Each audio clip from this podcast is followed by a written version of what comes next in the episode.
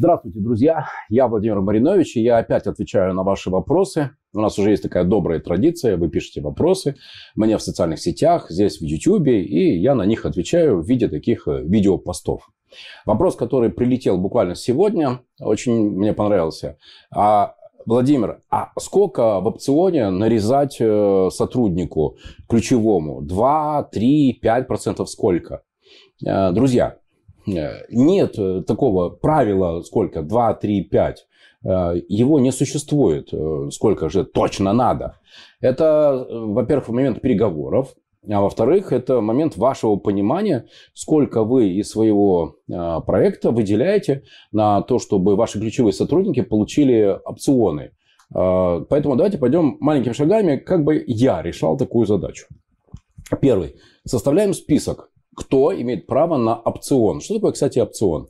Это значит, что если человек за два года выполнил те задачи, которые на него возлагались, если проект оказался успешным, то у него появляется право за фиксированную сумму, какую-то очень-очень маленькую сумму, выкупить свои акции компании и после этого продать а, вам, э, собственники компании, или на сторону, если вы откажетесь. Вот. А, чтобы вы понимали, друзья, это я рассуждаю не с точки зрения какого-то абстрактного э, размышления, а в Гете вот так и получилось. Мы договорились с инвесторами компании, э, с Дэйвом Вассером о том, что мы должны команда сделать, ключевые сотрудники Гета, что мы должны сделать, какие задачи бизнесовые выполнить в деньгах, в количестве поездок, там конкретные были цифровые показатели – и каждый из нас получил э, право на выкуп опциона. Я заплатил деньги в компанию, выкупил свои акции, я реализовал свой опцион. Это очень просто. Но если потребуется как-то индивидуально или подробно, пожалуйста, пишите мне, и один на один я с вами поработаю, расскажу, помогу составить такой опционный план. Итак, шаг первый. Составить список ключевых сотрудников компании, кто прямо влияет на успех э, бизнеса. Э, главный по маркетингу, главный по продажам, главный по логистике, главный э, по дизайну, по продукту. В общем, ключевые ваши сотрудники, руководители как раз вот этих бизнес-функций. Составьте этот список.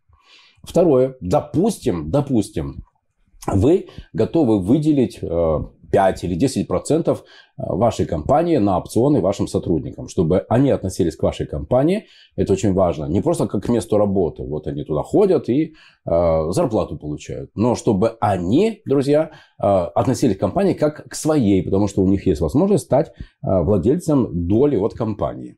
Э, составили такой список, определили, что это, например, не знаю, там 5 или 10 процентов, но обычно могу вам сказать, что когда такой стартап, 10 процентов нарезается или 5 процентов нарезается, а это, ну вот, соответственно, нашим ключевым сотрудникам будет такой опцион.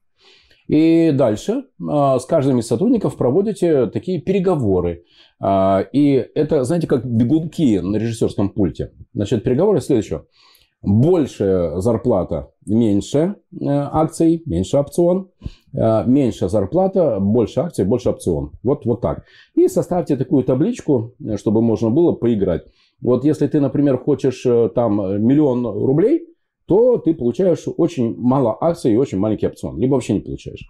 А если ты согласен работать, не знаю, там за 100 или за 200 или за 300 или за 50 или за 20 или вообще за 0, то тогда максимальное значение э, опциона на выкуп акций. Вот, вот так вот это работает. С каждым провели переговоры, договорились. И после этого, друзья, например, вы рассчитываете, что вы в течение двух-трех лет по вашему бюджету, по вашему плану в течение двух-трех лет вы должны выйти на конкретные цифровые показатели, которые вы, как владелец, как владелец компании, обещали инвесторам, обещали э, своим партнерам. И, соответственно, допустим, это три года. Разделяете эти три года на э, 6 периодов, каждый год по два, и говорите, значит, ты становишься собственником э, каждые полгода одной шестой своего опциона. Ну, чтобы они понимали, что они не сразу с первого дня э, все, получают уже собственность, э, долю в компании. Нет. Выполнили показатели первого полугодия, получил одну шестую акций. Выполнили, выполнили показатели второго полугодия, получили вторую долю акций. Выполнили третью, э, в третьем полугодии э, необходимые цифровые показатели в бизнесе. Там выручка, маржинальность, ну, в общем, разные для каждого бизнеса свои. Получил э, третью часть своих акций. Понимаете, да? И так за три года человек становится владельцем полностью своего а, опциона на эти самые акции. Таким образом, решаются две основные задачи. Первое. Ваши сотрудники перестают относиться к бизнесу как к, э, к, просто к месту работы, они относятся как к своему. И второе, они не сразу получают в собственность, еще ничего не сделав, еще ничего не достигнув, а только после достижения э, запланированных в бюджете цифровых показателей.